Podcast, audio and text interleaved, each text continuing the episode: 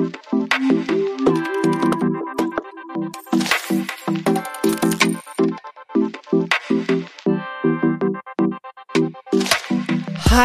und herzlich willkommen zu Babylicious, dem Podcast für Waldmuddis, Muddis und alle, die einfach Lust haben zuzuhören. Hi und herzlich willkommen in der neuen Folge. Ja, bei euch ist es bestimmt so heiß wie bei mir. Ich kann euch verraten, hier bei Babylicious geht's ohne Pause weiter. Das heißt, ich gehe nicht in die Sommerpause und ihr kriegt jeden Mittwoch weiterhin eine neue Folge mit spannenden Themen. Wollte ich nur nochmal gesagt haben, weil das ist, glaube ich, in der Podcast-Szene nicht ganz selbstverständlich und ich freue mich, dass ich euch einfach trotzdem mit wöchentlichen Folgen beglücken kann. Ich überlege mir immer, welches Thema liegt mir am Herzen und welches Thema ist für euch als Zuhörer und Zuhörerinnen einfach auch spannend? Und bei mir ist gerade so ein bisschen dieses Thema Stillen und Abstillen ein Thema. Ja, dann habe ich dieses Thema mal in die Podcast-Suche eingegeben und bin dann auf einen Podcast gestoßen. Der Podcast ist von der lieben Julia Weidenmüller. Die Julia bzw. Juli ist Stillberaterin die hat da elf Folgen dazu rausgebracht, zu dem Thema Stillen, Abstillen, eigentlich alles, was man rund ums Thema Stillen wissen muss. Richtig, richtig geil. Und ich habe diesen Podcast wirklich verschlungen in den letzten Tagen. Ja, und dann dachte ich mir, hm, schreibst du doch einfach mal die Juli an. Und also es ist richtig cool, weil ich habe sie jetzt schon eine Woche, nachdem ich ihren Podcast entdeckt habe, hier im Podcast und ich freue mich heute riesig drauf und Ihr werdet jetzt das Interview mit Juli Weidenmüller hören. Viel Spaß dabei. Hi und herzlich willkommen in der 21. Folge hier bei Babylicious. Heute geht es um das Thema Stillen. Und ich habe mir dazu einen ganz tollen Interviewgast geholt, und zwar die liebe Julia Weidenmüller. Und die Julia, sie ist Stillberaterin.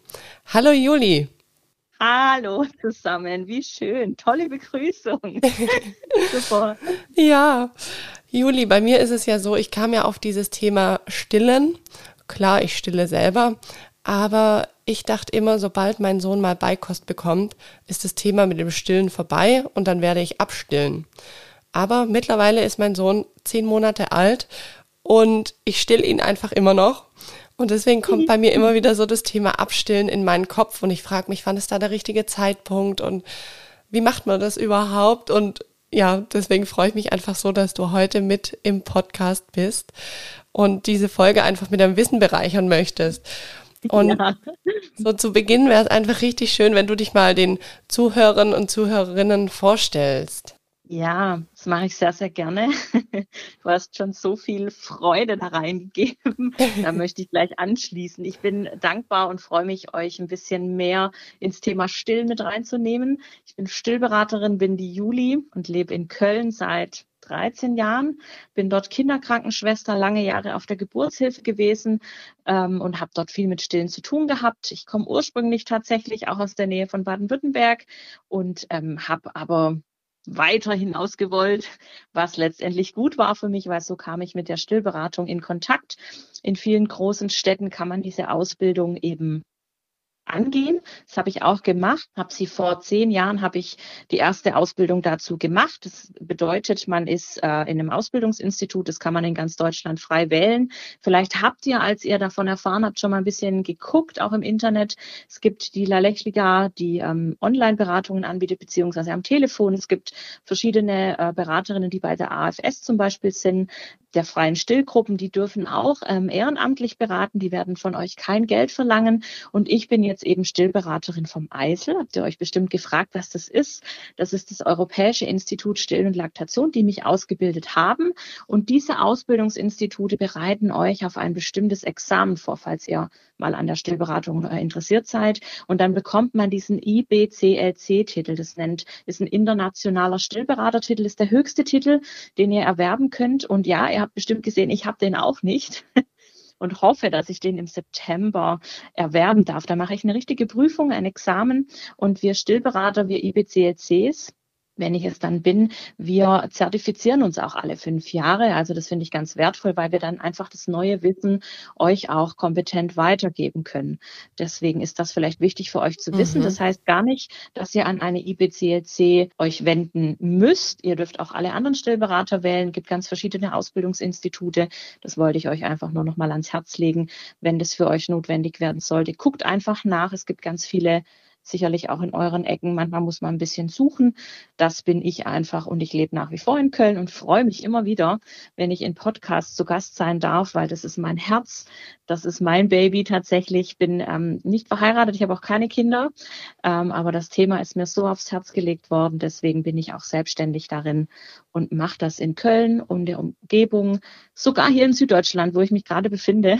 Ach cool. Man glaubt es nicht, habe ich immer wieder Anfragen und auch viel über Freunde und Mund zu Mund-Werbung ähm, einfach. Deswegen wenn ihr noch was wissen wollt, dürft ihr mich gerne auch anschreiben. genau. Richtig schön.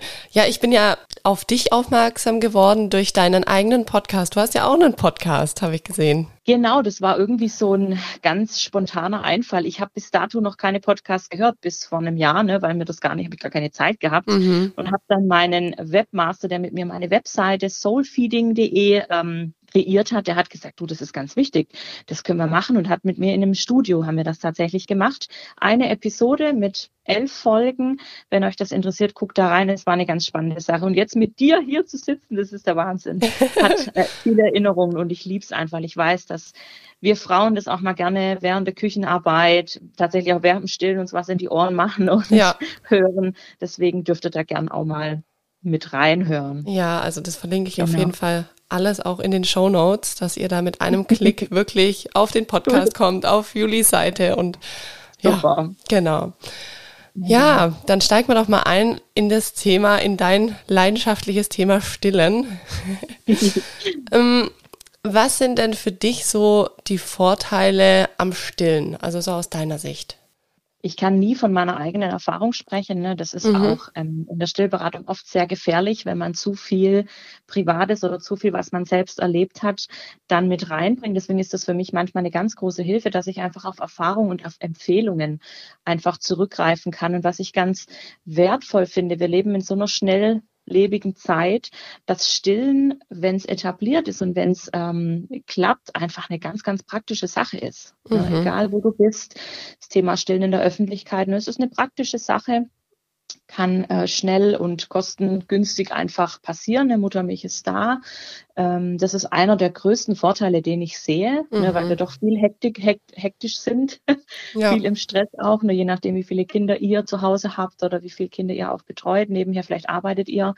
Ähm, das finde ich eine sehr praktische Sache. Und was ich ganz, ganz wertvoll finde, dass wir wissen, dass zum Beispiel der plötzliche Kindstod, kennt ihr sicherlich, mhm. dadurch reduziert werden kann. Ne? Das heißt jetzt nie, dass Stillen das alles rettet, mhm. um Gottes Willen, das wollen wir gar nicht sagen, aber wir wissen einfach, dass es dadurch Vorteile gibt, den plötzlichen Kindstod zu vermeiden tatsächlich, ne? mhm. ne? weil dieses Stillen nach Bedarf eben auch nachts die Kinder ja nicht durchschlafen lässt mhm. in dem Sinne, ne? sondern dass da viel Bewegung drin ist. Ja, ne? ja. Dass wir auch wissen, dass dieser Haut-zu-Haut-Kontakt sehr oft beim Stillen eine ganz große Sicherheit bietet. Ne? Das hat man rausgefunden, wenn man Oxytocin gemessen hat, diesen dieses Hormon, was wir brauchen zum Stillen, ne, was mm. den mhm. Milchfluss auch in Bewegung bringt, dass wir tatsächlich auch vorbeugend für die Mutter wissen, dass es ein Brustkrebs- und Eierstockkrebsrisiko senken kann. Ja, das heißt gar nicht, dass es nie passiert, ne, dass Frauen auch trotzdem an Krebs erkranken. Habe ich gerade auch einen aktuellen Fall wieder, ne, wo mhm. das einfach so ist. Aber es senkt eben das Risiko. Ne? Und das finde ich sehr wertvoll, weil wenn ihr in unsere Gesellschaft schaut, wir haben das gerade selber in meiner Familie eine Krebsdiagnose, das ist einfach, das wirft erstmal alles durcheinander. Mhm. Ne? Und Krebs kommt immer mehr und wird immer mehr kommen, denke ich.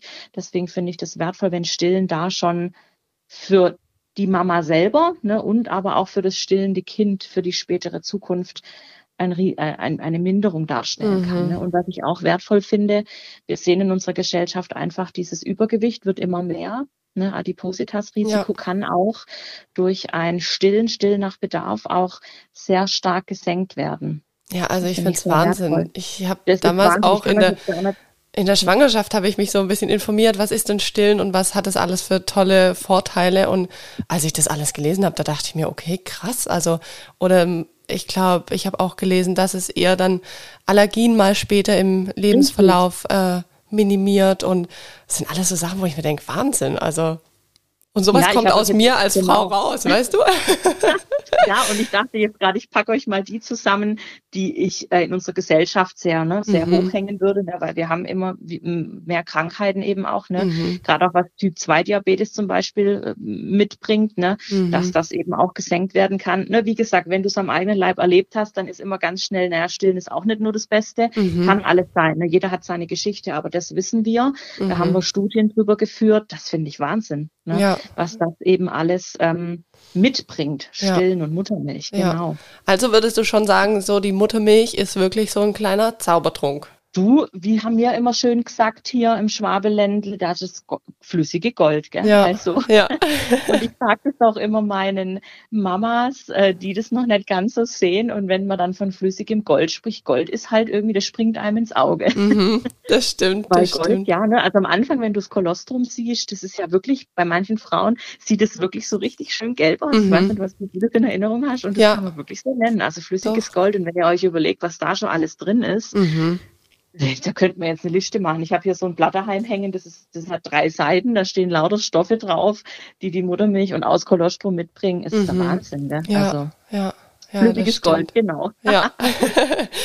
Jetzt gibt's ja doch einige Mamas, die vielleicht auch nicht stillen können. Ähm, mhm. Empfiehlst du da eine Pränahrung oder eher, es gibt ja auch so Muttermilchbänke? Genau, also ich finde ähm, diese neue Art Muttermilch auch zu pasteurisieren ne, und weiterzugeben, eine mhm. ganz, ganz, ganz tolle Art.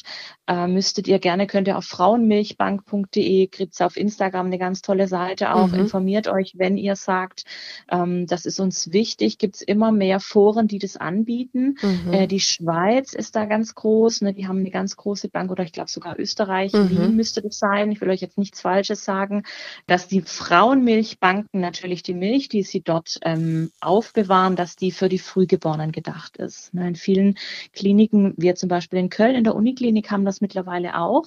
Und es ist jetzt natürlich nicht so, dass du einfach hingehen kannst und sagen kannst, ich brauche irgendwann mal Muttermilch, ich habe zu wenig. Mhm. Das braucht schon ein gewisses Verfahren. Ne, so weit sind wir in Deutschland noch nicht, weil wir einfach noch nicht so viel Muttermilch zur Verfügung haben. Und mhm. in den mhm. Kliniken, wo eine Muttermilchbank angeschlossen oder angegliedert ist, ist die Milch sehr häufig für die Frühgeborenen gedacht. Ne, es okay. gibt in Berlin eine Kinderklinik, die eben dort nur mit Muttermilch von Spenderinnen arbeitet. Mhm. Ja, aber es gibt tatsächlich die Möglichkeit, wenn einer von euch sagt, oh, ich habe aber eine Freundin, Mensch, du, die, die können drei Kinder versorgen und wir haben schon gesprochen oder geschwätzt und haben gemerkt, das wäre was für mich. Das kann man tatsächlich machen. Da gibt's ein, mir fällt jetzt das englische Wort nicht ein, nur dieses Teilen der Muttermilch. Mhm. Meistens geht es mit einem kleinen Verträgchen, weil man ja doch nie weiß, ob die Freundschaft für immer besteht. Ne? Und dann ist doch mal was, dass ja. man sich einfach abgesichert hat. Aber das kann man auch machen, gegenseitig die Muttermilch eben weiterzugeben. Mhm. Habe ich jetzt nicht selten auch in Köln mal erlebt. Aber die Frauenmilchbanken, wo du tatsächlich, wenn du zu viel hast, Milch hinspenden kannst, mhm. ist in den meisten Fällen für die Frühgeborenen gedacht. Ne? Okay. Müsste man tatsächlich einfach nochmal recherchieren, wie weit wir da schon sind in Deutschland, dass man sagen kann, hey, ich würde da gerne aber auch Muttermilch bekommen. Aber in der Regel ist es immer noch nicht so weit, dass jeder frei dahin gehen kann. Die erste Wahl für äh, Ersatzmilch in dem Sinn ist tatsächlich Spendermilch. Mhm. Das ist nicht die Pränahrung. Das okay. ist Spendermilch. Genau. Ja. Das weiß, wissen ganz viele auch nicht, weil man dann sofort halt muss halt zufüttern, mhm. nimmt man eine Prä. Aber tatsächlich ist es Spendermilch und da okay. gibt es tatsächlich Möglichkeiten. Genau. Ich finde es übrigens sehr wertvoll, wenn du jetzt gerade das Thema ansprichst, nicht stillen. Ich bin eine der Stillberaterinnen und es sollte tatsächlich auch so sein, dass wir da sehr offen sind und dich auch in jedem Prozess unterstützen, auch wenn es Gründe gibt, die einfach sagen, ich will es gerne, aber ich, ich kann es nicht, ich schaff's nicht. Nur, nur fünf mhm. Prozent der Frauen, von denen wir wissen, konnten wirklich nicht stillen, ne? aus anatomischen Gründen, aus welchen auch immer schwere Erkrankungen. Ne? Die anderen mhm. Frauen, die 95 Prozent, der Frauen können stillen. Ne? Weshalb du es nicht tust, ne, ist deine Entscheidung.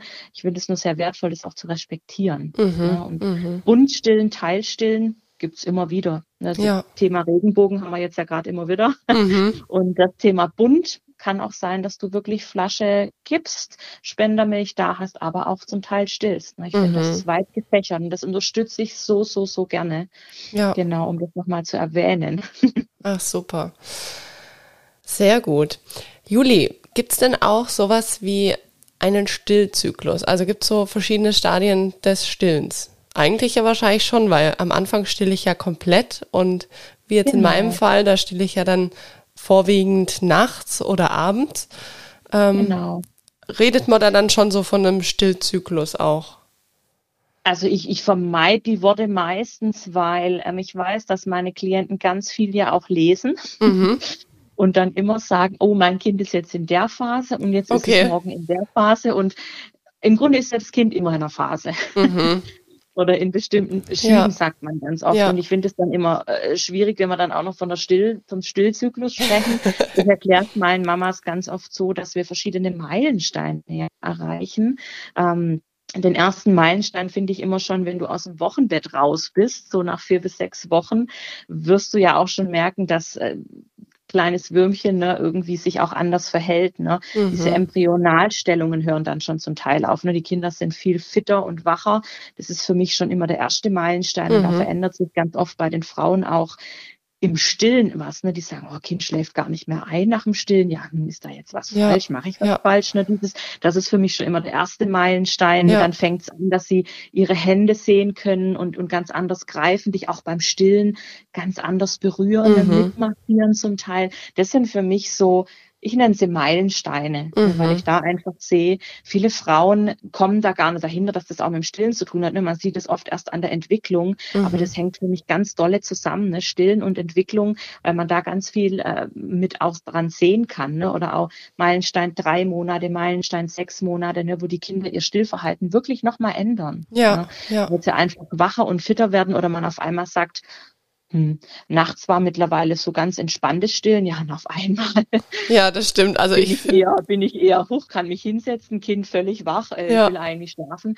Das sind ja alles so Sachen, da spreche ich dann schon auch von, ja, Zyklen würde ich es dann, wie gesagt, nicht nennen, mhm. aber einfach von größeren Veränderungen, weil wir wissen, dass die Kinder ja auch im Tagesablauf viele, viele Sachen einfach ganz anders plötzlich wahrnehmen. Mhm. Ne? Und wenn dann noch das Thema Beikost dazu kommt, das ist dann natürlich schon was Größeres. Ja, ja. genau, deswegen ich spreche schon auch, gerade auch was die Stadien der Milchbildung angeht, ne, da können wir schon einige unterscheiden. Mhm. So gerade am Anfang hast du noch das Kolostrum, bist in der ähm, Lactogenese 1 nennt man das, ne, dann mhm. kommt die zweite Phase. Das wird jetzt zu weit führen, aber da wisst, ihr könnt ja dran sehen, dass man sich da was bei gedacht hat. Ne? Also dass sich die Milchbildung, dass, die, dass du nicht entbindest und die ist da, die ist da, mhm. aber dass sich das verändert. Ne? Ja. Und dass man aussagt, ne, je länger du stillst, dass zum Beispiel zwischen dem ersten und zweiten Lebensjahr, wenn du noch stillen möchtest und es auch noch tust, völlig frei, die Muttermilch nochmal die Inhaltsstoffe wie im Kolostrum zeigt, was ich ganz ah, okay. heiß finde. Wow. Das wissen viele nicht, die dann nach anderthalb Jahren sagen, na jetzt bringt mir das ja nichts mehr. Mhm. Und ich dann oft nochmal reinkomme, ist auch eine in meiner Podcast-Folge bei einem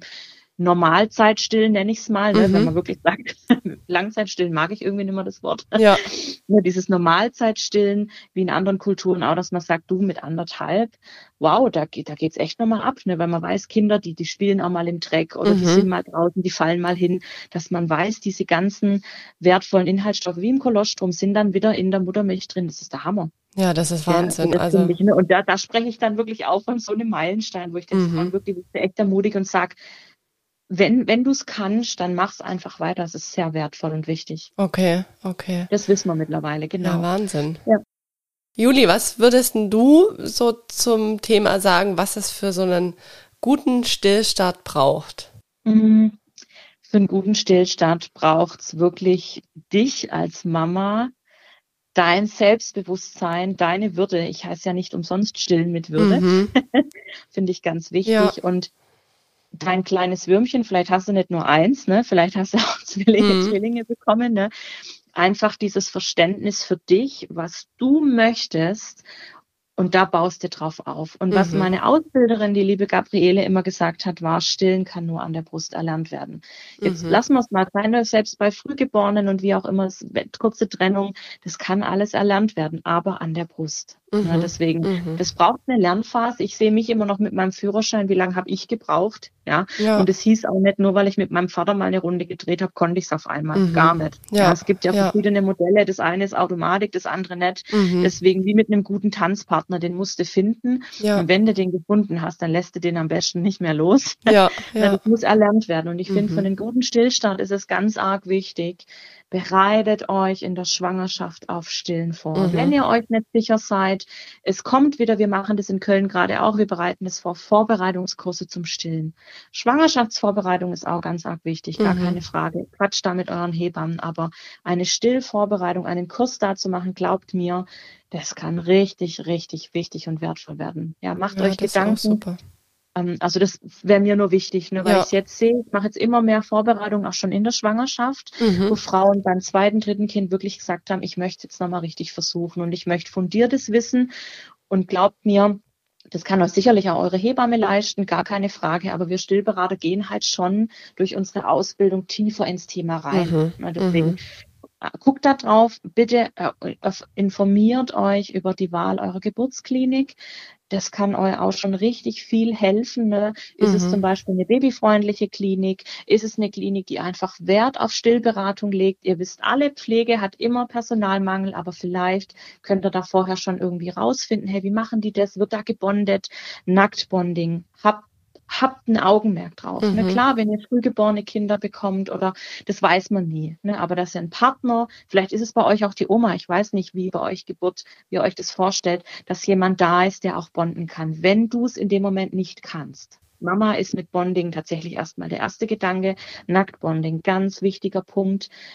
Und Vorbereitung zum Stillen, da wirst du das alles hören guter Stillstand beinhaltet das. Ne? Mhm. Was muss ich denn eigentlich wissen? Wann wird denn das Kind angelegt? Ne? Mhm. Ne? Lasst euch da nicht verunsichern. Die ersten zwei bis drei Stunden im Kreissaal solltet ihr einfach nutzen dürfen, ja. ohne dass ständig Störungen sind. Ihr seht schon, ich habe im Krankenhaus gearbeitet. Für mich ist die Klinik immer die Nummer eins, aber ich weiß, dass ja viele Frauen auch mittlerweile auf Hausgeburt sind, dass sie sagen, das ist mir wichtig.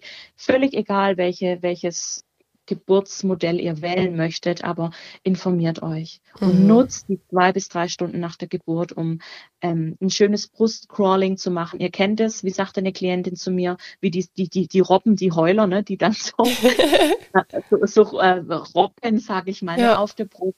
Lasst euch da nicht beirren. Holt euch eine gute Stilllektüre. Ich weiß gar nicht, wie weit wir hier Werbung machen dürfen, aber eine gute Stilllektüre schreibt mich an. Das können wir mhm. gerne mal besprechen. Da gibt's wundervolle Bücher auch. Und oft sind es nicht die Bücher, die ihr schon wahrscheinlich daheim habt. Oft sind es Sachen, die wir einfach nochmal neu reingegeben mhm. haben, die nochmal überarbeitet wurden.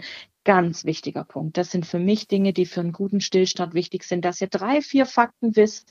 Ähm, anlegen, anlegen, anlegen. Und was ich auch ganz wertvoll finde, ist, wenn ihr eine Brustentleerung mit der Hand kennenlernen durftet. Wenn ihr wisst im Kreissaal, Kind hat jetzt einfach erstmal noch die Phase, wo es ein bisschen ausruhen möchte und dass da niemand direkt kommt und euch ein Hütchen aufdrückt, irgendwie mit einer Flasche kommt. Das kann irgendwann vielleicht alles hilfreich sein, aber nicht in den ersten drei Stunden, sondern dass ihr wissen dürft, wie ihr das Kolostrum mit der Hand entleert, weil glaubt mir, das mit einer Spritze aufzuziehen und dem kleinen Würmchen zu geben, das kann so hilfreich sein. Mhm. Und das mhm. sind Dinge, die weiß man nicht, weil man ja auch vertraut. Ne? Ja. ja, da kam jemand mit dem Stillhütchen, mit dem Fläschle, ja, Hammer gemacht, ne? Mhm. aber das mhm. sind wichtige Punkte, glaubt mir, so wie wir gerade drauf sind äh, in den Geburtskliniken, ist es auch wichtig, dass wir da zusammenarbeiten, ne? mhm. dass ihr auch mit euren Wünschen und Vorstellungen kommen dürft. Ja. Deswegen Brustentleerung, Stillen, Nacktbonding, keine Trennung und eine gute Vorbereitung. Juli, würdest du sagen, mit so einem Vorbereitungsstillkurs läuft es nachher besser an? Weil ich habe mich, wenn ich so zurückdenke an meine Stillzeit oder an den Anfang, da war es so, dass es wirklich, ja, wir hatten so Startschwierigkeiten. Das hat bestimmt drei, mhm. vier Monate gedauert, bis mein Kleiner und mhm. ich das so richtig konnten. Also zumindest hat er halt eine Seite bevorzugt und die andere, das hat an mir ja. wehgetan und dadurch hat er da schlechter getrunken. Also es war natürlich so ein Kreislauf. Hm, denkst ich du, das bin, ja. hätte man vorab so ein bisschen präventiv schon ja, ja. bearbeiten können? Also ganz, ganz, ganz bestimmt. Ich gebe euch okay. da jetzt wirklich eine ziemlich große und hohe Sicherheit, weil mhm. wenn du mhm. überlegst, dass wir sehr viel Schwangerschaftsvorbereitung ja machen, überleg mhm. mal, ne, ich weiß nicht, wie es bei dir war, wenn man das mal auf die Geburt vergleicht, ja. in so einem Vorbereitungskurs ne, lernst du ja zum Beispiel auch das Atmen, was mhm. darf der Partner machen, die Partnerin, je nachdem, welches Modell ihr lebt. Ja. Ähm, und du bist vorbereitet. Ne? Mhm. Das sehe ich wirklich bei vielen meiner Freundinnen, auch die gesagt haben, die Hebamme hat dann gesagt so und so und dann atme ich so. Mhm. Ähm, auch zum Beispiel mit dem ganzen Thema Hypnobirthing, du bereitest dich vor und mhm. gehst mit einer ganz klaren Sicherheit, klar auch mit minimaler Angst, denke ja. ich, rein und weißt aber, kannst da deinem Partner, deiner Partnerin auch ganz klar sagen, was ist. Und wenn du mhm. dann auf die Klinikstation kommst oder wohin, bist du dir sicher, dass wenn einmal ein Weinen dabei ist oder mal noch ein nicht korrektes Andocken, weißt du, was du zu tun hast. Mhm. Und das haben wir nicht im Blick, weil für viele meiner Klienten ist Stillen einfach, ja, das, das geht ja, das gehört da dazu, mhm. das machen wir. Und dann sind die in ein Loch gefallen, weil es plötzlich Dinge gab, mit denen sie nicht gerechnet haben. Ne? Mhm. Und deswegen, da würde ich euch eine ganz, ganz klare, klar, ganz klares Ja aussprechen. Ja, ja. Wenn ihr es noch nie gehört habt, erkundigt euch, es kommt immer mehr, war jetzt auch in unserer erschwerten Zeit hier. Immer wieder auch online möglich. Also erkundigt euch, da würde ich euch wirklich, ja, ein volles Jahr geben. Okay, super. Du machst aber so Kurse nicht online, sondern nur vor Ort, oder? Wir beginnen das jetzt in Köln vor Ort, genau. Okay. Ich habe das bin da jetzt erst mehr und mehr draufgestoßen, weil meine Frauen mich wirklich gefragt haben, Juli, mhm. machst du das auch? Okay. Da werdet ihr sicherlich noch mal was hören. Okay. Genau. Ja, cool. Jetzt gibt's ja auch diesen Begriff Clusterfeeding. Mhm. Kannst du dazu was erklären, liebe Juli? Ja, also das ist zum Beispiel ja auch ein Begriff, gut, dass du es jetzt ansprichst, der muss im Kopf sein. Mhm. ohne, ohne Druck und ohne irgendwas auszuüben. Clusterfeeding, ich erkläre es jetzt mal ganz simpel. Viele, viele Frauen beschreiben mir das in den Abendstunden. Ich habe es früher immer Lagerfeuer stillen oder Buffet stillen genannt. Ne, Buffet, ich liebe Buffet-Frühstück, mhm. weil ich einfach manchmal auch keinen Hunger mehr habe, aber trotzdem noch zum Buffet gehe und mir vielleicht noch die Trauben schnapp ja. oder irgendwie mal ein Stück Käse. Lagerfeuer stellen hat für mich diesen Aspekt von, wir sitzen gemütlich zusammen und irgendwie, wenn da einer dann ein Stockbrot dabei hat, dann knabbert man ja doch noch mal dran. Ne? Mhm. Das hat dieses ich bin in der Sicherheit, ich fühle mich wohl. Da geht man ja dann auch einfach mal über Nähe und Sicherheit und schnippelt dann doch noch mal was zwischendurch. Und das ist Clusterfeeding. Das ist oft in den Abendstunden in sehr häufigen kurzen Abständen zu häufig im Stillen kommt. Man darf es nicht fehlinterpretieren mit, oh, ich habe abends immer keine Milch mehr. ich wollte gerade sagen, weil ich glaube, das ist bei vielen so. Also ich habe auch genau. Freundinnen, die jetzt kleinere Kinder haben und die haben gesagt, hä, das kann nicht sein, Sandy. Also jetzt will die Kleine schon wieder an die Brust, aber ich habe sie doch gerade erst mhm. gestillt. Also das kommt genau. manchmal so bei Telefonaten auf, wo ich mir denke, oh, nee, genau, das deswegen, hat schon einen Grund. Genau, ne? und natürlich dürfen wir nicht vergessen, gibt sicherlich Gründe, wo man wirklich nicht immer von Clusterfeeding sprechen kann, ganz mhm. klar. Es gibt ja auch Sachen, wo man wirklich sagt, oh, die Gewichtsabnahme ist jetzt wirklich zu rapide, die nassen Windeln stimmen nicht mehr, Stuhlgang ist ausgeblieben. Da wollen wir nicht drüber gehen. Ne? Mhm. Ganz klar, da ja. werden die Mamis ernst genommen. Wirklich ehrlich, das will ich jetzt nochmal sagen. Mhm. Aber Clusterfeeding im klassischen Sinne beschreibt dieses häufige Anliegen schon in den früheren Monaten. Ne? Also das mhm. kann dir auch nochmal mit acht Monaten passieren. Dann gibt's aber vielleicht einen ganz anderen Grund dafür. Ne? Vielleicht war es ein stressiger Tag, Überforderung. Ne? Mhm. Aber in den ersten paar Monaten, ich würde mal sagen, in den ersten drei bis vier, ist das ein sehr häufiges Phänomen. Ne, mhm. Ne, dass man sagt abends, oh, jetzt beginnt wieder die Phase. Ne? Und wisst ihr, das Coole daran ist, dass die Kinder sich ihre Milch für den nächsten Tag bereitstellen. Dass ihr so gar nicht, wenn Saugen natürlich korrekt ist und auch richtig angeregt wird, die Milchproduktion, dann seid ihr in einer guten Milchproduktion auch drin. Ne? Deswegen, ja. das nennt man Cluster Feeding. Mhm. Vielleicht ist das Wort Buffet stillen oder Lagerfeuer stillen für euch auch ein Wort. Ja, ist irgendwie netter, finde ich. Ja, ne, so bis zum äh, Buffet, ah, jetzt kommt er wieder zum Buffet, ah, jetzt pickt man noch die kleinen Träubchen raus, so, ne? Ja. Also so mag ich irgendwie ganz gern. Und das dürft ihr wissen, das gibt's und es ist nichts, nichts Schlimmes, es ist nichts Seltenes, es ist ein sehr häufiges Phänomen. Mhm. Und eben auch manchmal mit dem ersten Meilenstein zu kombinieren, so mit drei Monaten, ne, ist das oft nochmal sehr häufig, weil die Kinder auch viel lernen, gerade mit den Händchen ne? mhm. ne? und auch diese Laute mit bla bla und so, ne, das hat oft auch damit zu tun, dass die Kinder abends ganz viel Nähe, Sicherheit, Geborgenheit an der Brust suchen. Ja. wenn du stillende Mama bist. Ne? Mhm. Das ist natürlich mit Flaschennahrungen oft ein bisschen anders, ne? aber mit Stillkindern würde man das so beschreiben. Ja, genau. Das merke ich selbst jetzt noch. Also wenn wir irgendwie einen aufregenden Tag hatten und der Kleine hat auch viel erlebt, da ist er abends einfach anhänglicher und will öfter und mehr Gut. an die Brust. Also ja, da merkt man schon, ne? der holt sich da so seine Sicherheit. Ja, ja, genau. Das kann gut, wirklich gut aus sein. Ja, mm. stimmt. So zum Thema Milch und habe ich genug Milch? Gibt es da eigentlich einen Test, wie man das testen kann? Weil ich muss gestehen, ich hatte nie das Gefühl, dass ich zu wenig Milch habe, aber der Kleine, der hat sich auch wunderbar entwickelt, glücklicherweise. Ja. Mm. Und ich habe es ja. dann einmal gemacht. Ich habe dann beim Kinderarzt gefragt, wie man das testen könnte. Und die Kinderärztin meinte dann zu mir, Mensch, da können Sie sich eine Milchpumpe aus der Apotheke ausleihen und mal abpumpen pumpen und dann sehen Sie quasi, wie viel Milch Sie haben.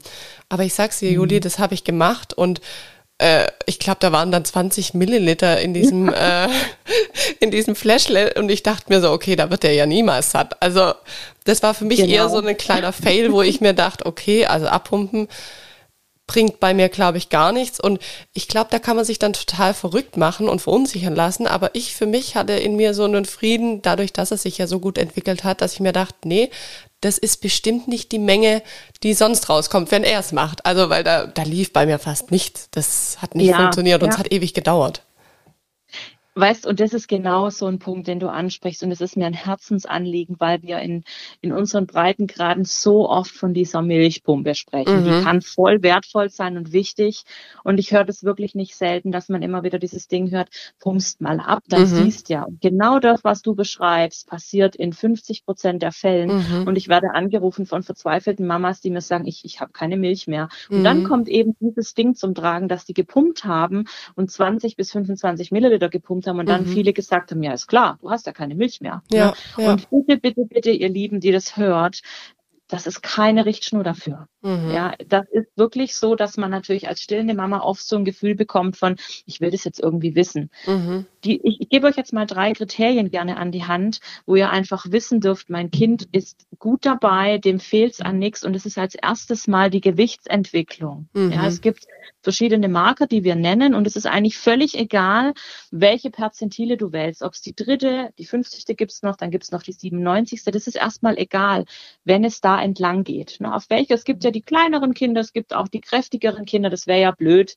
wenn jetzt alle fünf Kilo wiegen müssten. Mhm. Ne, da gibt es deswegen diese Spanne und die Gewichtsentwicklung heißt auch erstmal, dass das natürlich am Anfang variieren kann. Die sieben Prozent am Anfang bis zehn Prozent kennt ihr. Zehnter, vierzehnter Lebenstag soll das Gewicht, Geburtsgewicht wieder eben erreicht sein. Das sind so ein paar Kriterien. Ne? Da kann man schon mal gucken, wie war das. Und dann einfach diese perzentilengerechte Entwicklung. Daran könnt ihr schon mal sehen, wie es ist. Ne? Wenn das Kind natürlich immer eher abnimmt wie zunimmt, dann ist das schon mal der erste Marker zu sagen, oh, da müssen wir gucken. Mhm. Milchbildung, Milchproduktion, wie ist denn das Saugen? Was auch ganz wichtig für euch ist, ist diese, die Ausscheidungsgeschichte. Ne? Wie ist denn der Stuhlgang? Die ersten, wir sprechen wirklich von den ersten vier bis sechs Lebenswochen.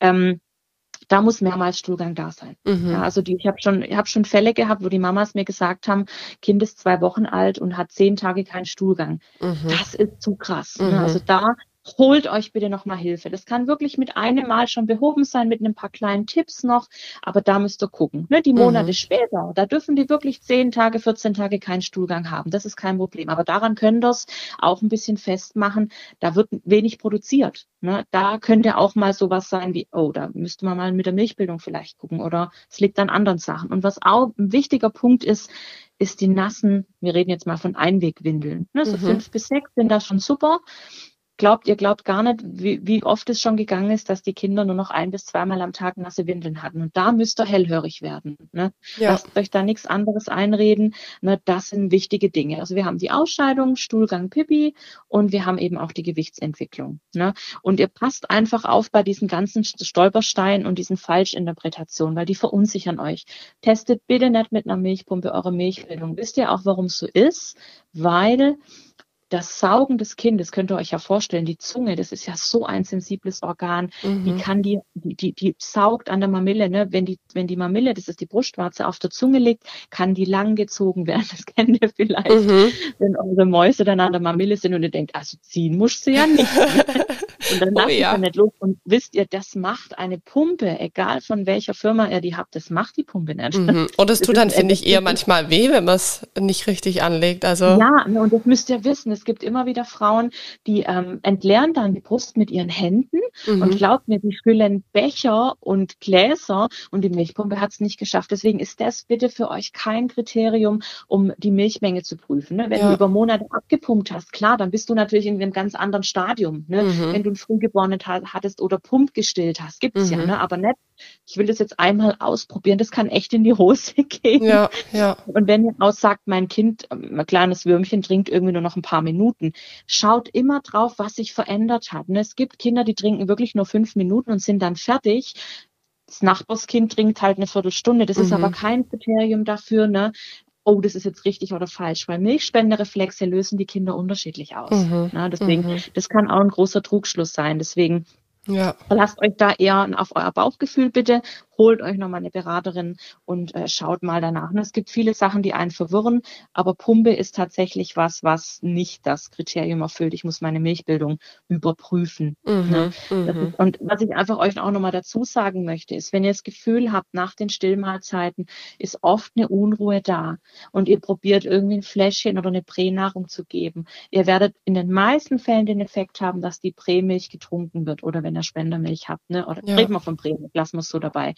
Weil dieser Triggerpunkt im Mund wird, wird angeregt. Ne? Da gibt es einen, einen Saugpunkt und der Sauger löst den aus und die Kinder geraten dadurch oft in, in eine äh, die haben kein Hungergefühl mehr. Ne? Also mhm. man könnte die Prämilch einfach immer füttern, die würden die trinken. Was mir wichtig ist, euch noch zu sagen, wenn ihr das Gefühl habt, die Stillmahlzeiten sind oft unruhig abgelaufen, danach war irgendwie noch, oh, ich weiß nicht, soll ich noch was füttern, kommt immer ganz schnell mal, er muss halt noch was nachgeben. Ne? Dann ist man ganz schnell bei Prä und macht ein kleines Fläschchen fertig, wenn man dann auch nicht stillfreundlich arbeiten möchte, ne? sondern mit Flasche.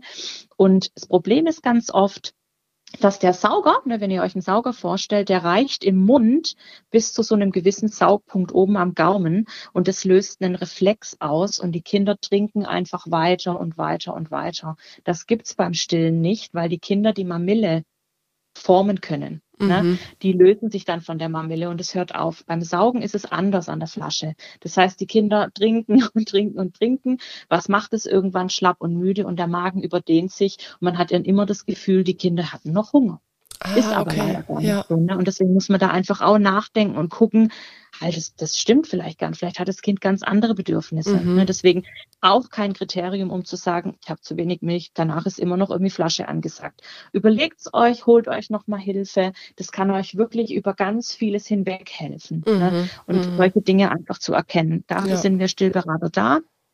Und ganz wichtig, Mädels, dass ihr auch wisst, die Brust muss nicht immer prall und gut gefüllt sein. ich glaube, das wäre schlimm, wenn wir mit zwölf Monaten, wenn wir sagen, wir wollen jetzt drei Jahre von mir aus stillen und würden immer mit harten, prallen Brüsten rumlaufen. Ja. Ich glaube, das würde man nicht lange machen. Deswegen auch schlaffere, weichere Brüste sind erstmal kein Kriterium. Das passiert nämlich bei vielen Frauen sehr schnell, nach ein paar Wochen, dass ich angerufen werde, ich glaube, ich habe keine Milch mehr. Und dann, wenn wir entleeren und nochmal anlegen und sehen wir, da ist alles da. Mhm, Deswegen mhm Mhm. Lasst euch da bitte nicht, nicht verunsichern. Ja. ja, da kann genau. ich auch bloß aus Erfahrung sprechen. Also bei mir verändert sich das auch immer wieder. Also mh, mm, das ist eine Zeit lang, da ist es zwei Wochen mal so, dass die eher so schlaffer sind und nicht so prall und die nächsten zwei Wochen sind sie wieder praller, aber ich glaube, das hat jetzt nichts bei ihm zu tun, wie viel er bekommt. Also mhm. das ist so mein Empfinden, aber es ist, ändert sich auch ständig und stetig. Also das ist echt. Ja, spannend. Ja. Das heißt aber so zum Thema Pränahrung würdest du erst greifen, wenn es vielleicht wirklich notwendig ist, weil die Kleinen dann abnehmen oder auch vom Kinderarzt nee. so gesprochen wird quasi. Ja. Okay. Also ich möchte einfach nochmal den Punkt für euch reingeben. Dass ich höre es manchmal tatsächlich immer wieder, dass Frauen mich anrufen, ja, wissen Sie, jetzt habe ich halt, oder Julia, ich habe jetzt halt zugefüttert, ich weiß, das magst du jetzt vielleicht nicht so. Und ich bin manchmal erschrocken, weil ich denke, was das für ein Bild auf uns Stillberater wirft. Mhm. Wir sind definitiv nicht gegen Zufüttern. Ich bin Kinderkrankenschwester und ich weiß, für die Frühgeborenen ist das hilfreich. Ne? Mhm. Stellt euch mal vor, mhm. die, die würden, äh, wenn die Mama dann äh, unter Schock steht und erstmal durch das Adrenalin, was freigesetzt wird, kein Oxytocin zum Fließen bringt, ja, was, was geht man dem Kind denn? Ne? Also mhm. wenn das nicht die Mengen sind, die wir brauchen, das wäre fahrlässig zu sagen, es wird nicht zugefüttert. Ich finde, es braucht einen Rahmen, es braucht Gewissheit, dass das dran ist und dass wir es brauchen. Und dann ist auch immer die Frage, wie möchtest du es machen? Mhm. Ja, mit Flasche darfst du zufüttern, gar keine Frage. Aber was viele Frauen auch oder Mamas auch noch nicht wissen, es gibt ganz viele stillfreundliche Hilfsmittel, um zuzufüttern. Und glaubt mir, das wird mehr und mehr kommen. Ne? Und mhm. dann ist es erstmal natürlich schon wichtig, was du zufütterst. Aber die Frage ist auch immer, wie. Ne? Mhm. Ne? Und deswegen finde ich Pränahrung natürlich was, was, was Gutes, was Tolles. Klar kann man auch die abgepumpte Milch oder eine Spendermilch dann eben auch zufüttern, aber das einfach nochmal für euch. Wir sind nicht gegen Zufüttern und ich auch nicht. Aber mhm. es muss einfach ein Maß und ein Ziel haben und manchmal ist es eine falsche Interpretation. Und das müssen wir ausräumen, finde ich. Genau.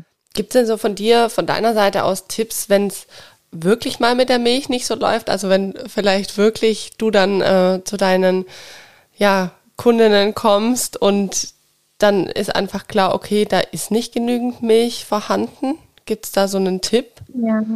Also ich, für mich als Stillberaterin ist immer wichtig, in die Ursache zu gucken. Ne? Und mhm. wenn ich mit meinen Frauen spreche, ist es ganz oft, ja, du, wir haben eine Hochzeit gehabt oder mhm. ja, der Tag heute, ich habe mir selber zu viele Gedanken gemacht und der Stress ist mhm. der Killer Nummer eins. Okay. Ja, und ihr glaubt okay. gar nicht, wie krass das auch vom Kopf her passiert, dass das die Milch zurücknimmt. Ne, mhm. Ne, es hemmt einfach. Da kannst du mhm. ganz gar nicht selber was machen.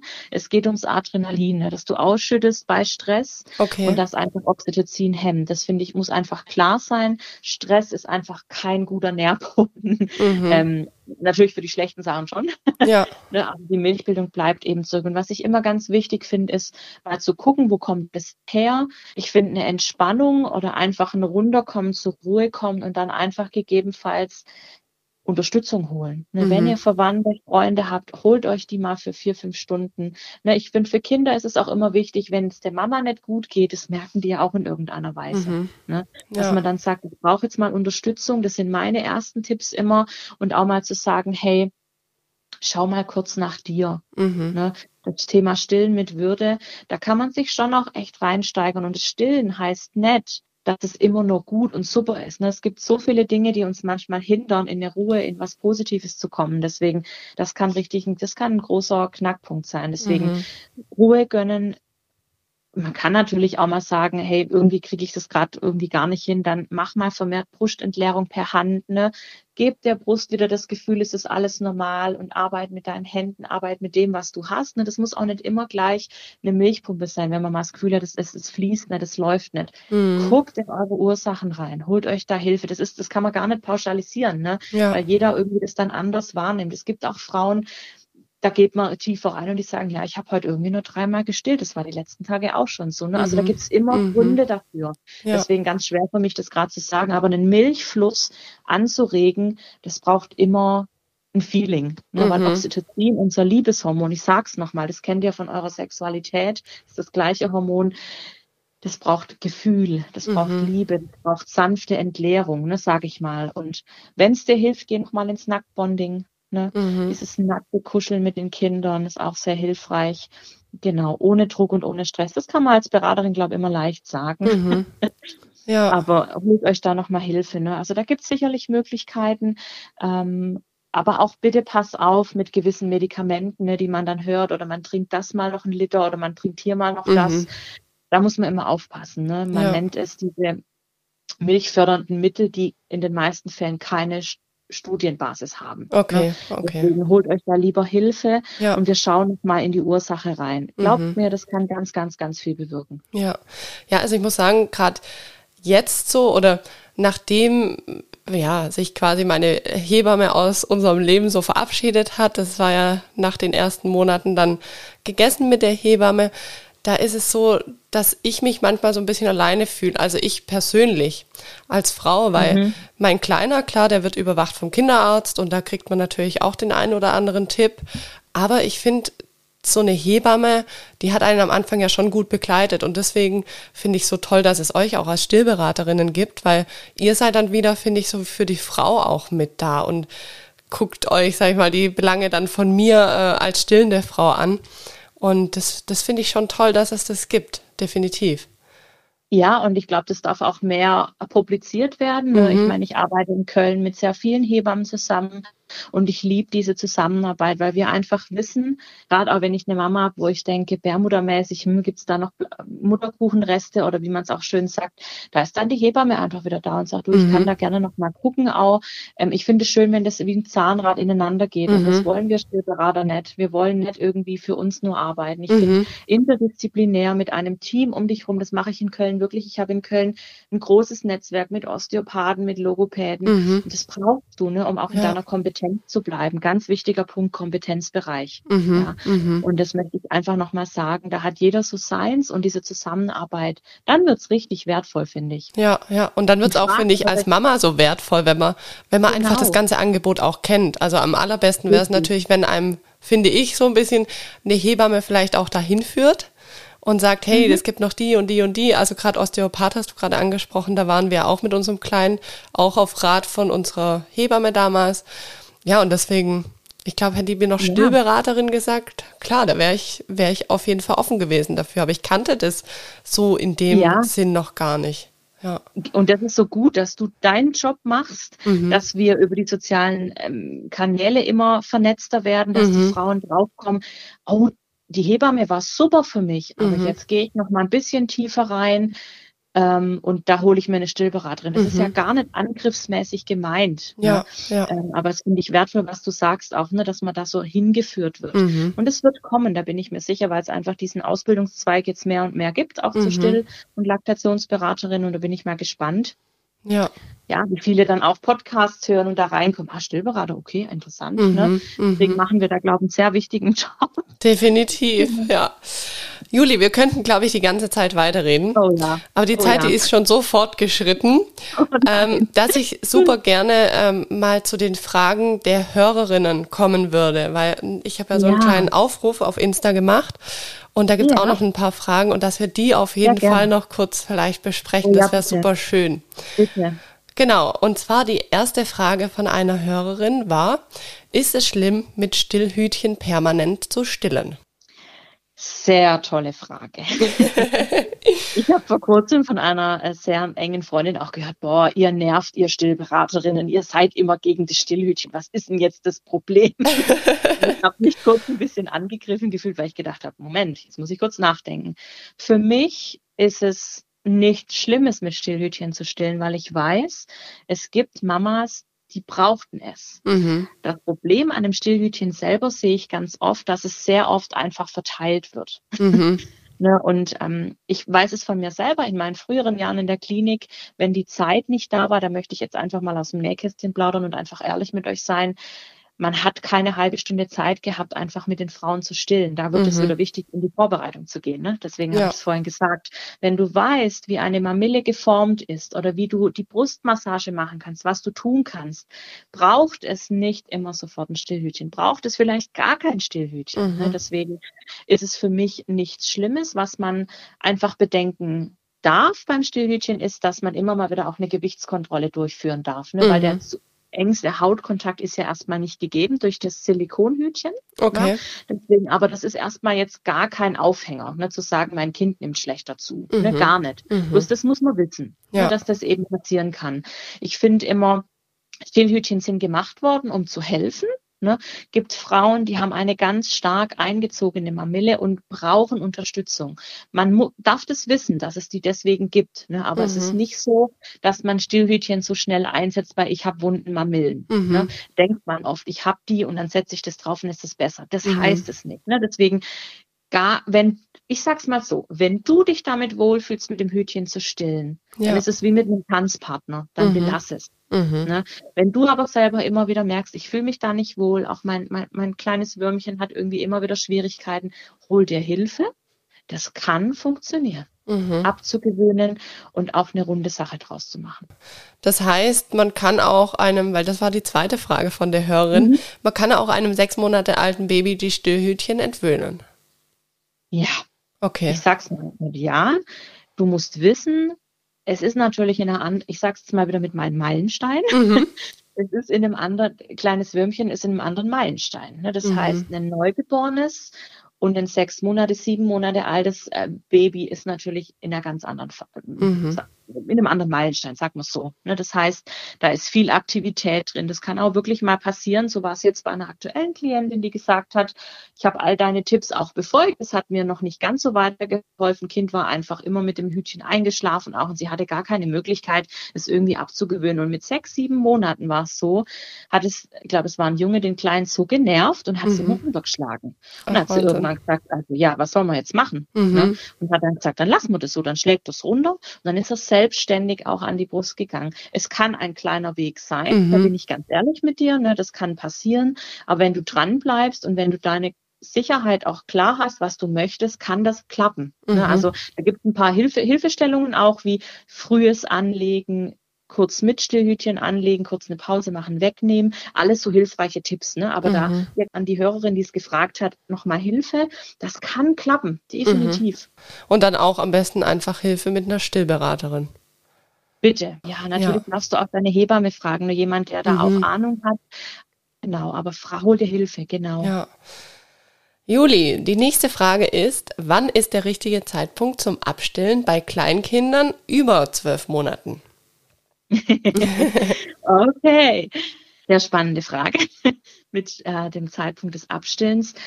Ich bin da sehr, ähm, sehr offen, weil für mich ist Abstillen eine sehr individuelle Sache. Ne? Also das ist was sehr Individuelles. Jeder, jedes, jede Mama, jedes Kind ne, hat da seinen eigenen Rhythmus, sage ich mal. Das heißt nicht, dass zwölf Monate jetzt cut und jetzt müssen alle abstillen. Gar nicht. Mhm. Ich sag's mal so, da gibt es keinen Zeitpunkt. Es kommt immer auf dich an und auf dein Kind. Ich sag's, ich habe es auch in meinem Podcast so gesagt, es ist ja eine Beziehung zwischen euch beiden. Mhm. Und wenn einer in dieser Beziehung nicht glücklich ist, na, wenn irgendwas struggelt oder irgendwas aus dem Gleichgewicht kommt, dann muss man gucken. Na, wenn aber alles passt, warum sollst du dann nach zwölf Monaten abrupt abstillen? Mhm. Sind es da vielleicht Einflüsse von außen? Fragezeichen. Mhm. Ne? Würde es jetzt einfach mal so benennen. Ist es vielleicht, ja. du, du, hast einen neuen Job, du fühlst dich unsicher, was dein Arbeitgeber sagen würde, wenn du pumpen würdest jetzt mhm. zum Beispiel. Ne? Das sind alles so Punkte, die muss man sich immer ganz klar fragen. Wo kommt der Gedanke her? Oder ist es tatsächlich wirklich jetzt einer, wo ich sage, ich fühle mich damit körperlich nicht mehr wohl? Mhm. Ne? Das müsst ihr ganz klar für euch klar haben. Mhm. Und auch ein Abstillen braucht eine Klarheit. Mhm. Abstillen ist nicht sowas, wie ihr seid an der Supermarktkasse und ihr wisst eigentlich, ihr möchtet da keine Süßigkeiten kaufen. Aber heute sagt er, gut, heute machen wir es nochmal, aber morgen machen wir es nimmer, aber auch übermorgen kann er gerne wieder die Süßigkeiten haben. Mhm. Das funktioniert beim Abstillen nicht. Ja, es ja. muss eine klare, ganz klare Entscheidung sein. Mhm. Natürlich darf man, wenn man abstillt, auch mal sagen, wir haben das zwei Wochen versucht, wir waren in einem extremen Druck, es hat nicht funktioniert und dann ruder bitte zurück. Aber alle zwei Tage was anderes, das geht im Abstillen nicht, weil die Kinder das nicht verstehen. Ja. Deswegen, da müsst ihr dann, wenn ihr sagt mit zwölf Monaten, mit 13 Monaten, wir, ich, ich kann es nicht mehr, ich möchte es nicht mehr, dann ist es eine feste, klare Entscheidung und dann bleibt dabei. Mhm. Ne? Aber da gibt es keinen, keinen festen Zeitpunkt. Die WHO gibt sechs Monate Vollstillen vor mhm. und dann mit Einsetzen der Beikost, mit Starten der Beikost weiter zu stillen. Mhm. Das kann sehr lange sein. Ne? Ja. Das entscheidet ihr beide zusammen. Und mhm. ein Kind, was sich unter dem ersten Jahr vollkommen sofort abstillt, das passiert eher selten. Ne? Da gibt es schon ein, also gibt's schon Dinge, die du vorgibst. Ne? Je mehr mhm. Beikost natürlich ins Spiel kommt, umso schneller geht dann irgendwann das Abstillen. Ne? Aber ja. du musst nicht voll abgestillt haben bis zum 12., 13. Monat. Da okay. möchte ich euch nochmal ermutigen, hört da auf euch. Ne? Mhm. Ne? Und ich habe auch, du, du stillst auch noch, Sandy, ja. hast du gesagt. Und ich finde es was Wertvolles. Und ihr müsst wissen, die Kalorien in der Muttermilch könnt ihr nicht so mit Beikost und anderen Essen erstmal decken. Mhm. Und das muss man wissen. Und ihr wisst ja, das Wort heißt ja Beikost. Ja. Dazu Beiessen sozusagen. Deswegen, da gibt's keinen Zeitpunkt, wo ihr sagen könnt, das ist jetzt der richtige. Das muss jede Mama mit ihrem Würmchen, mit ihren Kindern selber festmachen und entscheiden. Mhm. Ich mhm. weiß, dass es Einflüsse von außen geben kann, wo, mir, wo plötzlich Dinge wegbrechen und ihr euch fragt, wie kann ich das machen? Das ist eure Entscheidung. Ne? Mhm. Und dieses Normalzeitstillen, ich nenne es wieder so, das kann sehr lange sein. Das natürliche Abstillalter, ich denke, ihr wisst es, liegt zwischen vier und sieben Jahren.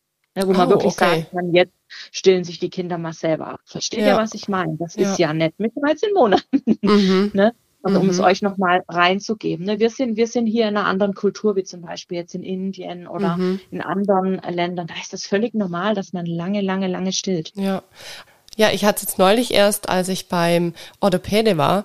Der sagte mir dann, ja, Sie stillen ja eh in den nächsten zwei Monaten ab.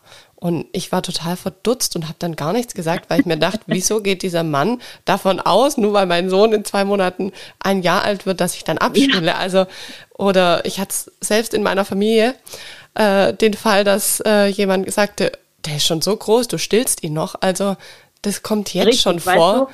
Und das ist, genau. glaube ich, auch das, was du meinst, auch teilweise von außen, oder? Dieses, ja, Richtig, in der Gesellschaft, das ist. Ach. Das ist, was du sagst, diese Einflüsse von außen. Wenn man überlegt, dass dann Menschen, die dich nicht kennen, da gehst du zum Beispiel einmal zu einem Arztbesuch und dann kommt da, naja, abstillen in zwei Monaten oder so, ne, wo ich so denke, das ist übergriffig. Mhm. Ja, und glaub mir, du warst jetzt relativ gefestigt und hast gedacht, na, gucken wir mal. Mhm. Aber es gibt natürlich auch immer die Mamas, die sich dann so verunsichern lassen und das dann einleiten und das eigentlich gar nicht wollen. Mhm. Ne? Und das haben wir hier in unseren Breitengraden noch nicht verankert, dass es ein normales Stillalter gibt, das mhm. weit über das erste Lebensjahr hinausgeht. Und es ist ja auch nicht so, dass du voll am Stillen bist. Die Kinder essen ja. Mhm. Ne? Das ist ein anderes Thema, wenn wir sagen, ein Kind mit 13 Monaten wird noch voll gestillt. Da muss man einfach auch nochmal drauf gucken. Mhm. Aber die Kinder essen ja. Ne? ja und ja. stillen, das, was die Muttermilch alles für Inhaltsstoffe hat, ich glaube, die meisten wissen das gar nicht. Ne? Mhm. Deswegen, das mhm. würde ich so gerne mehr etablieren. Ja, ja. Dass es nicht mehr selten ist. Verstehst ja, du, was ich ja, meine? Oder auch ja. ihr Hörerinnen, dass das was noch, ne, ich meine, wir fahren alle Autos. 1914 war das anders. Mm. ne, wenn man es so mal so es. sieht, dass wir das etablieren und es was wird, wo wir sagen, ja, ist, ist so, ne, dass dann keiner mehr sagt, hey, stillt, das ist doch ein kleines Kind, was stillt die da noch? Mm. Ne? So dass wir einfach sagen, es ist, ist ja normal. Ne? Und das meinen wir mit Normalzeit stillen. Ne, das soll das Langzeitstillen so ein bisschen ersetzen, mm. das Wort. Ja, ja. Genau. Es gab noch eine Frage, die ist eigentlich recht ähnlich. Also, beziehungsweise mhm. da geht es eher ums Kind. Wie zeigt mein Kind mir, dass es irgendwann nicht mehr gestillt werden möchte? Also gibt es da auch Signale, die das Kind sendet? Ja. Weil du redest ja oft so von, ja. von der Mama, die das einfach dann genau. entscheiden muss. Aber gibt es auch Kinder, die dann selber da ein Zeichen ja. setzen? Wenn wir einfach in das Thema Beikost reingucken, da sind die Kinder, glaube ich, ziemlich klar, was die wollen und was die nicht wollen. Ne? Deswegen sprechen wir oft davon, stillt eure Kinder einfach zu Beikost weiter. Es mag Kinder geben, ne, die dann einfach signalisieren, du, nee, das hat mir jetzt gereicht, ich, ich möchte nichts mehr. Da werdet jeder von euch wird einfach da sehen, was hat euer Kind für, für Signale oder für Zeichen. Das kann man auch wieder ganz schwer pauschalisieren. Ne? Wo ihr einfach darauf achten dürft, ist, wenn ihr unterm ersten Jahr mal den Eindruck habt, habt, euer Kind stillt sich ab, weil es jetzt die Brust verweigert, in so einen Streik gegangen ist, holt euch da bitte auch noch mal Hilfe, weil das wird oft missverständlich ähm, betrachtet und man denkt sich ganz schnell, mein Kind stillt sich ab. Mhm. Unterm ersten Jahr stillen sich die Kinder nicht von alleine ab. Ne, das hat mit anderen, ähm, anderen Dingen, die passiert sind, zu tun. Ne? Auch eine Brustverweigerung wird oft gedeutet als, oh, mein Kind möchte nicht mehr an die Brust, stillt sich ab oftmals gibt es andere Gründe dafür. Deswegen mhm. deutet das erstmal nicht ordnet das erstmal nicht falsch ein, ne, sondern ja. holt euch da Hilfe. Je älter die Kinder werden, umso verschiedene Signale haben die, ne, dass sie einfach auch mal zum Beispiel, wenn Kindergarten im Thema ist, dass die dann davor nochmal trinken oder danach nochmal die Brust wollen. Irgendwann fällt es aber weg, ne, weil man sie irgendwie anders abgelenkt hat.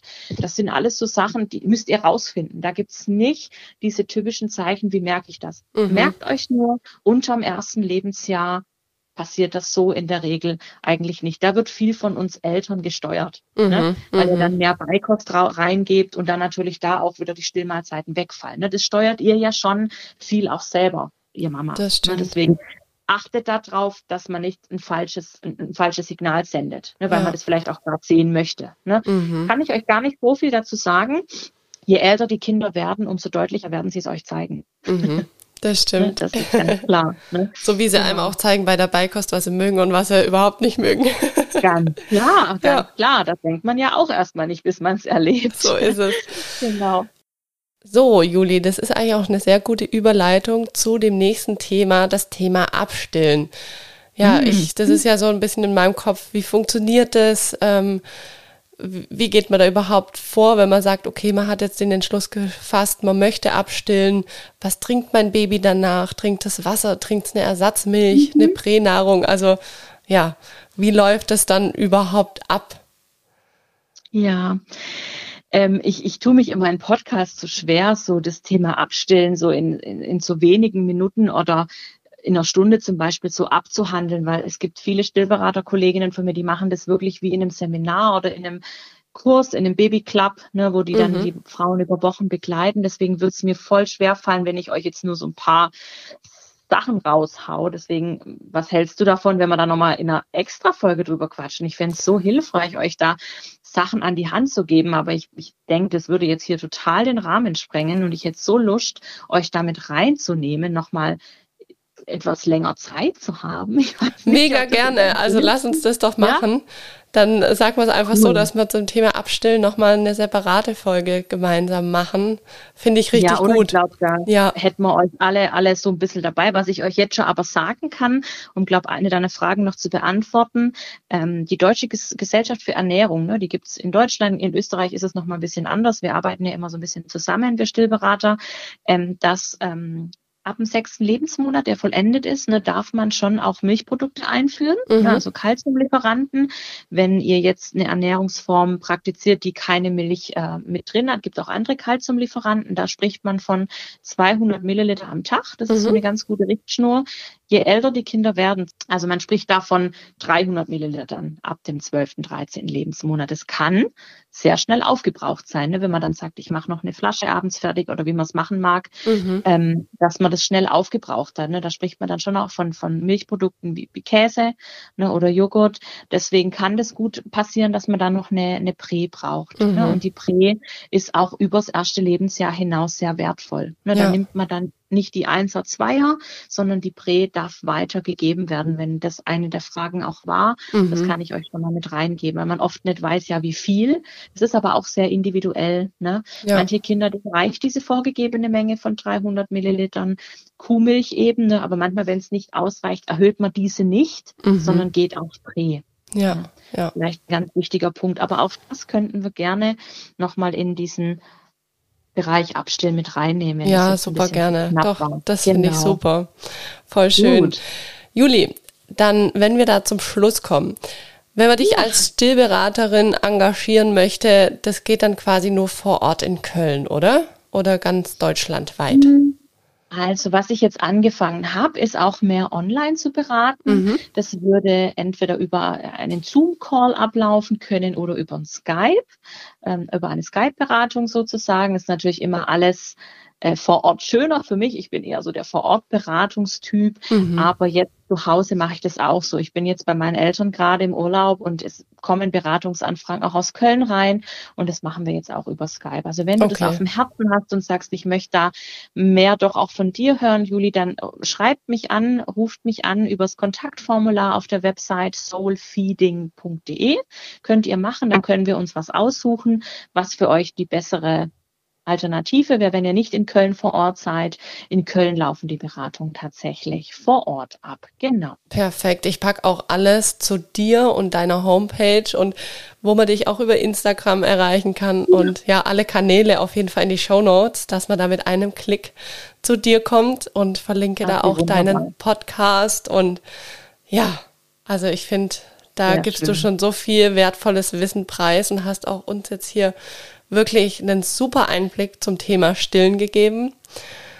ja, und ich freue mich einfach auch schon auf die nächste Folge ganz extrem, weil das ja auch so ein Thema ist, was mir so persönlich unter den Fingernägeln brennt. Ja. Ähm, so dieses Thema Abstillen und ja, richtig, richtig toll. Vielen Dank, liebe Juli. Ich bedanke mich bei euch, dass ihr einfach dabei wart und euch das Thema auf dem Herzen ist und ihr euch informieren möchtet und glaubt mir, das ist wertvoll. Mhm. Und ich sage immer wieder, still mit Würde habe ich mir ganz bewusst ausgewählt, weil ich finde, wir Frauen haben diese Würde und die dürfen wir auch die dürfen wir voranbringen. Ne? Ja. Und fühlt euch dann klein, weil ihr ein anderes Stillmodell gewählt habt, weil ihr nicht stillt. Wie auch immer, ihr seid es wert, ne, auch gehört mhm. zu werden. Deswegen ja. Soul Feeding still mit Würde. Vielen, vielen Dank, dass ihr dabei wart. Danke dir, liebe Juli. Ja, gern. ja, ich freue mich riesig. Ihr habt es ja gerade gehört, dass Juli auch nächste Woche wieder mit mir eine Folge macht zum Thema Abstillen. Wir nehmen diese Folge am Samstag auf. Das heißt, ich weiß auch noch nicht, wie es wirklich vonstatten geht, das Thema Abstillen. Und deswegen seid selber auch gespannt und ich bin's auch. Und ja, dann freue ich mich, wenn ihr auch nächsten Mittwoch wieder mit dabei seid. Bis dann. Ciao.